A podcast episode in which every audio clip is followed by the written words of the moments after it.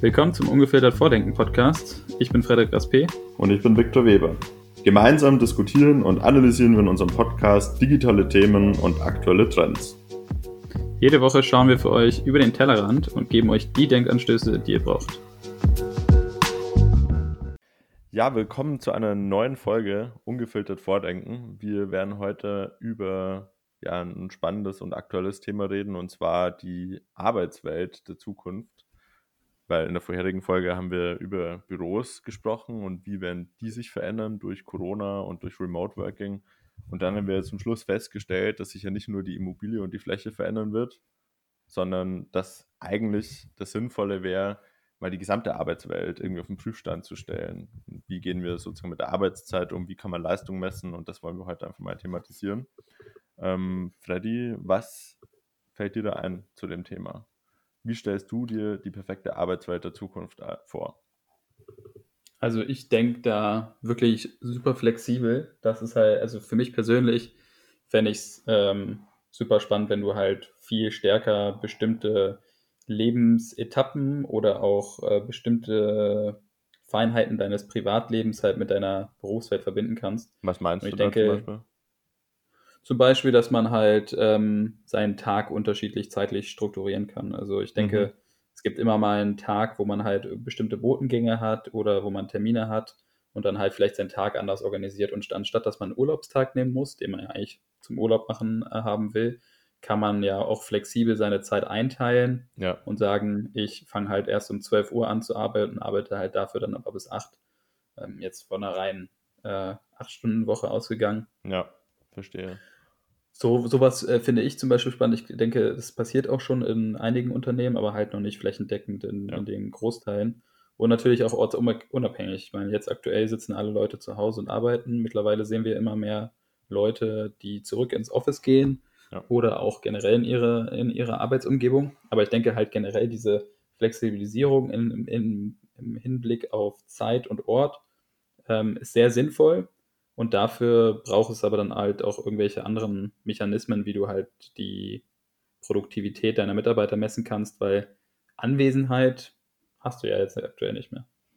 Ja, das stimmt. Das, das Thema sehe ich auch. Und ich finde, dass tatsächlich dieses Remote Working, was jetzt auf zumindest die Bürojobs in Deutschland äh, wirklich so aufgezwungen worden ist durch Corona, dass das ein guter Moment ist oder ein guter Anlass für die Unternehmen mal nachzudenken, wie messe ich eigentlich tatsächlich mal den Output oder die Leistung unserer Mitarbeiterschaft. Und normalerweise ist es ja tatsächlich noch so, dass die meisten Menschen irgendwie sagen, ich gehe ins Büro und wenn ich halt dort bin im Büro, dann arbeite ich. Und ich glaube auch viele Vorgesetzte, viele Chefinnen haben da auch immer noch so das Gefühl, wenn ich meine Mitarbeiter sehe, dann kann ich irgendwie kontrollieren, dass sie auch wirklich arbeiten.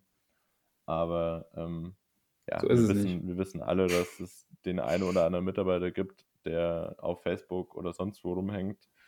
Und ähm, habe auch schon von Mitarbeitern und Mitarbeiterinnen gehört, die dann, weil zum Beispiel Facebook und Co. blockiert sind, die dann einfach im Intranet surfen und sich irgendwelche interne News durchlesen, weil einfach, ja, sozusagen diese, die Motivation mal einen Durchhänger hat. Und ich glaube, dass wir jetzt mal zum Beispiel durch einen digitalen, transparenten Workflow, wo jeder Mitarbeiter konkret seine Aufgaben zugewiesen bekommt, auch gerne bei kollaborativer Teamarbeit, ähm, dass man das wirklich als Prozess einführt, dass einfach jede Aufgabe in Subtasks aufgebrochen wird, die dann eben digital in einem Workflow-Management-Tool eben dann äh, niedergeschrieben sind, wo auch die Mitarbeiter dann eben gestafft werden auf diese einzelnen äh, Aufgaben und du dann wirklich so wie eine Art Minigame, dass du halt dann einfach draufklickst, Aufgabe erledigt, du kannst es noch kommentieren und dann sieht man am Ende des Tages, okay, wer hat wann was wie erledigt, gab es da dann irgendwelche Probleme zum Beispiel mit den Dokumenten oder mit dem Arbeitsergebnis mussten andere Mitarbeiter nacharbeiten. Und so kannst du ja schon mal relativ schnell einen guten Überblick bekommen, wer leistet im Unternehmen, wer macht vielleicht häufiger mal Fehler, wer macht schlechte Arbeit, wer erfüllt regelmäßig sich um- das soll nicht. Und das kannst Genau. du easy, easy feststellen und da musst du noch nicht mal irgendwelche sophisticated Tracking-Technologie wie Keylogging oder irgendwelche Logfiles auswerten, was natürlich in Deutschland auch nicht also erlaubt wäre, denke ich, vom Arbeitsschutz. Sogar ziemlich sicher. Denke ich auch, ja. Aber in halt in anderen Ländern. Also wir reden jetzt auch nicht nur über Deutschland, in Amerika, wo der Arbeitnehmer grundsätzlich, was ich auch schlecht finde, weniger geschützt ist.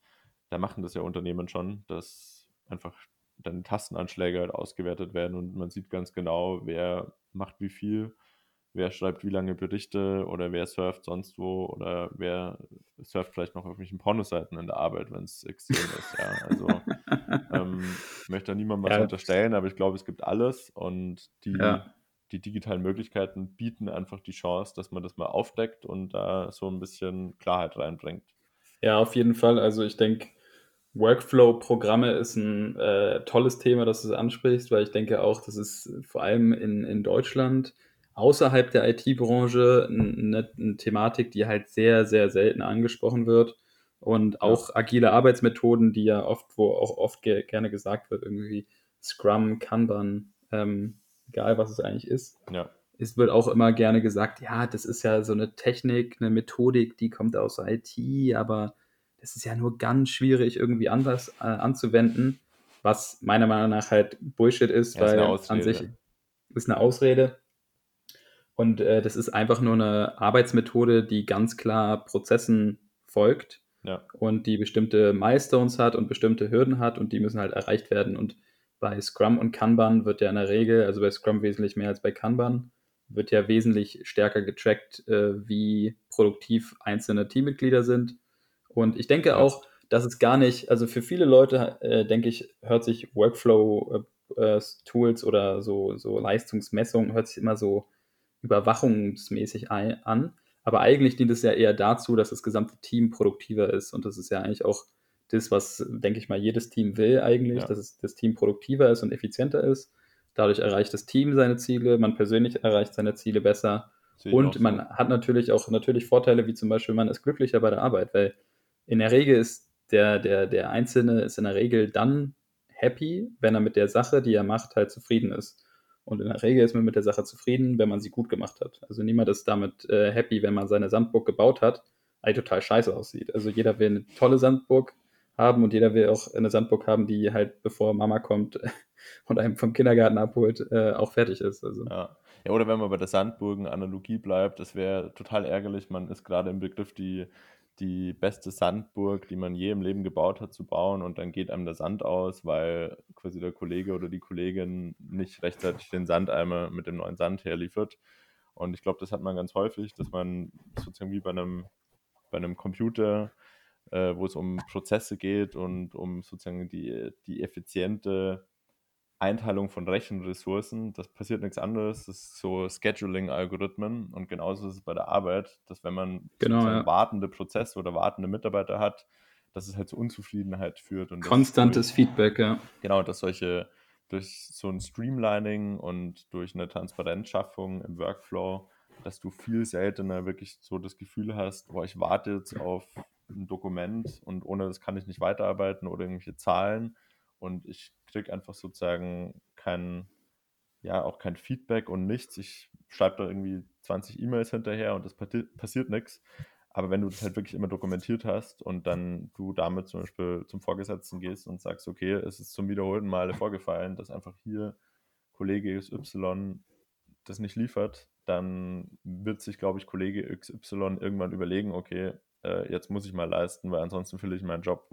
Das ist zwar ein bisschen hart, aber. Ja, beziehungsweise, beziehungsweise so weit muss es ja gar nicht kommen, sondern in der Regel sollte ja eigentlich, also durch diese Workflow-Programme kriegen ja eigentlich in der Regel die Manager oder Teamleiter kriegen ja dann eigentlich schon eine Notification oder man auch selbst bekommt ja Notifications, Benachrichtigungen. Ja. Bitte erledige dies, ist abhängig davon. Also es gibt ja auch ganz viele, es gibt ja ganz viele komplexe Modelle, wie tief man da reingehen kann. Ja. Und ähm, aber ist auch ein guter Punkt, dass du halt sagst, man sieht viel schneller, wo halt Probleme entstehen vor allem in Projekten, wo es ja oft ist, dass man Probleme erst dann erkennt, wenn sie da sind. Ja. Aber durch diese Tools ist es ja einem auch möglich, Probleme zu erkennen, vor allem in langen Prozessketten, wo quasi Engpässe entstehen. Und diese Denkweise ist ja eigentlich auch ein Thema, was ja auch schon ganz lange in ganz anderen Industrien genutzt wird, wie zum Beispiel Manufacturing oder sowas, also Autoherstellung, da sind ja oder Lieferketten. Softwareentwicklung. Softwareentwicklung auch, ja. Genau, also daher kenne ich es und ich habe das jetzt auch gar nicht so gemeint, ähm, dass sozusagen das Ziel von dieser Transparenz sein sollte, am Ende irgendwie die schlechten Mitarbeiter in Anführungszeichen rauszufiltern und dann irgendwie aus dem Unternehmen zu ekeln. Also überhaupt gar nicht, sondern das Ziel sollte eigentlich dann sein, mit solchen Mitarbeitern, die vielleicht dann weniger produktiv sind, äh, wirklich mal ins Gespräch zu gehen und zu überlegen, ja, wo dann liegt es? Gibt es da zum Beispiel Schulungsbedarf? Ähm, kommt jemand vielleicht mit einem Tool nicht klar? Ähm, kann man da ja. einfach unterstützen als Arbeitgeber? Und das ist, glaube ich, auch ein Punkt, der eine gute Überleitung ist zu dem nächsten wichtigen Bestandteil in der Arbeitswelt von morgen. Ähm, in der digitalen Welt verändert sich viel und viele Menschen haben halt sozusagen einen gewissen Struggle mit Technologien. Und da muss man als Unternehmen frühzeitig reagieren und wirklich schulen, schulen und schulen. Und auch eben dann diese Probleme, zum Beispiel durch Produktivitätsabfälle, zum Anlass nehmen, um dann auch wirklich die Ursache zu bekämpfen und zu sagen, okay, ein Mitarbeiter wird jetzt mal auch freigestellt, für eine Woche wird bezahlt und kann aber dafür halt dann zum Beispiel wirklich ein intensives Schulungsprogramm durchlaufen, damit er danach halt dann wieder produktiv ist. Und ich glaube, dass man so dann eher vermeiden kann, dass man jemanden raushaut und dadurch langfristig zufriedene Mitarbeiter hat. Vielleicht ja, übergibst also, du mal das Wort. Ja, also ich äh, bin da bei dir. Ähm, ich denke auch, äh, wie du es gerade schon gesagt hast, ist ein spannendes Thema für eine unserer nächsten Folgen. Ähm, Weiterbildung und auch generell, generell das Thema Schulung von Mitarbeitern, speziell im Hinblick auf neue Arbeitsmethodiken Methodiken und auch digitale Tools.